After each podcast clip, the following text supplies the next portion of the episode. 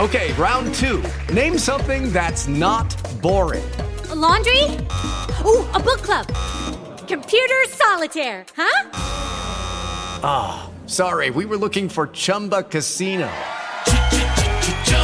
That's right. ChumbaCasino.com has over 100 casino style games. Join today and play for free for your chance to redeem some serious prizes.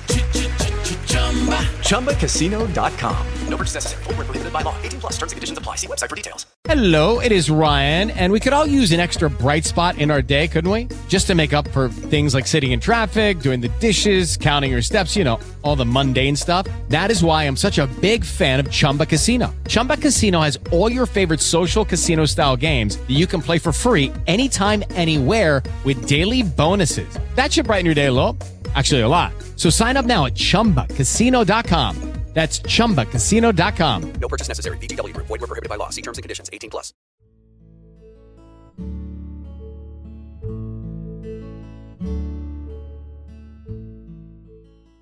¿Cómo obtener riqueza y tener éxito financiero? Esta fue la pregunta que se hizo el pequeño Robert Kiyosaki y su amigo Mike. El padre de Robert Kiyosaki tenía ingresos muy sustanciosos. Había tenido una educación excelente, tenía un postdoctorado. Sin embargo, no había obtenido la riqueza deseada. Los gastos y todos sus compromisos siempre terminaban por consumir cada uno de sus ingresos, razón por la cual no había podido acumular ninguna clase de riqueza.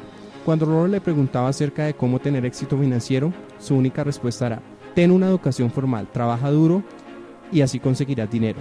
A pesar de todos estos años de trabajo y todos los ingresos que había recibido, el padre de Robert al final de su vida únicamente dejó deudas.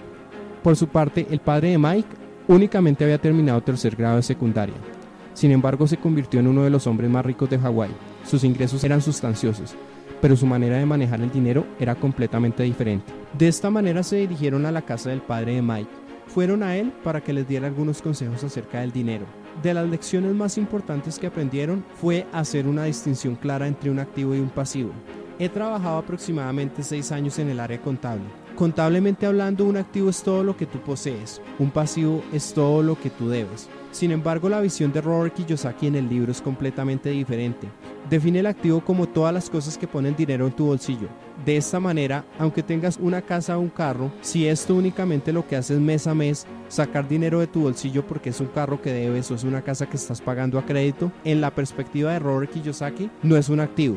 Lo que diferencia a la gente de clase alta de la gente de clase media y de clase baja es que ellos adquieren activos que son cosas que ponen dinero en sus bolsillos, como por ejemplo una casa que ellos puedan rentar o una plata que prestan a interés, bonos. Todo esto representa un activo ya que mes a mes lo que está haciendo es ingresando plata a tu bolsillo. Esta clara distinción es la que no la tienen las personas de clase media y de clase baja, sino simplemente adquieren cosas pensando que es un activo cuando lo que realmente esto hace es una obligación. Y lo que hace es sacar dinero de tu bolsillo mes a mes, con lo cual se condena a la gente a trabajar únicamente porque ha adquirido unas obligaciones muy grandes. De esta forma, le sucede lo que le pasó al padre de Robert, quien, aunque tenía muchos ingresos, su dinero no alcanzaba para cubrir todas las obligaciones que tenía.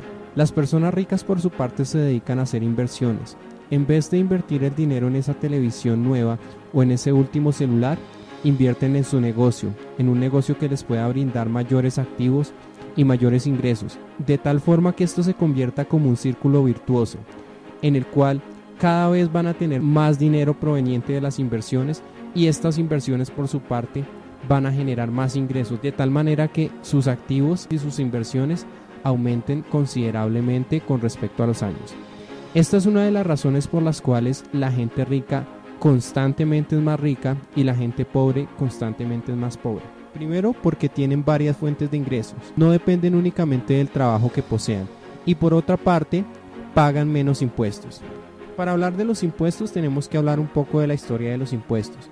Originalmente los impuestos no existían. En Gran Bretaña y Estados Unidos se exigían impuestos únicamente para financiar algunas guerras. Sin embargo, en Estados Unidos en 1874 se aprobó un impuesto que era tributado únicamente por los ricos.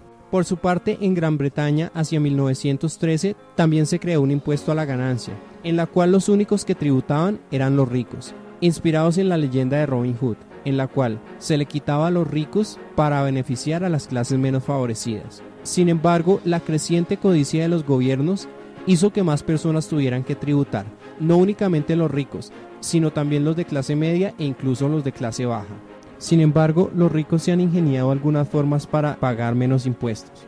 Una de ellas es la corporación, la cual no es una fábrica ni un grupo de personas. Una corporación es tan solo un documento legal. Esto les permite descontar a sus ganancias primero todos los gastos en los que incurren y después sí realizar el pago del impuesto.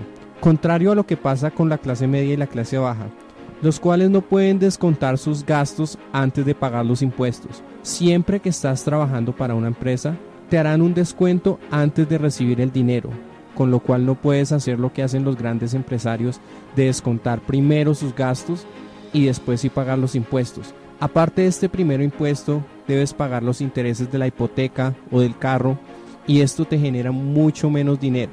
Esta es la razón por la cual muchos empresarios pagan un porcentaje incluso menor de impuestos a lo que paga una persona de clase media o de clase baja. Con esto no quiero decir que necesariamente tengas que ser emprendedor o empresario para tener una buena vida financiera. La forma práctica de aplicar esto es no caer en las trampas de las tarjetas de crédito o en la adquisición de un carro, el cual te pueda generar problemas financieros. Probablemente has visto que muchas personas aún trabajando muy poco hacen grandes cantidades de dinero, no necesariamente es porque trabajen más, sino porque han invertido muy bien su dinero. De esta manera concluyo el resumen de este libro. Espero haya sido de su agrado.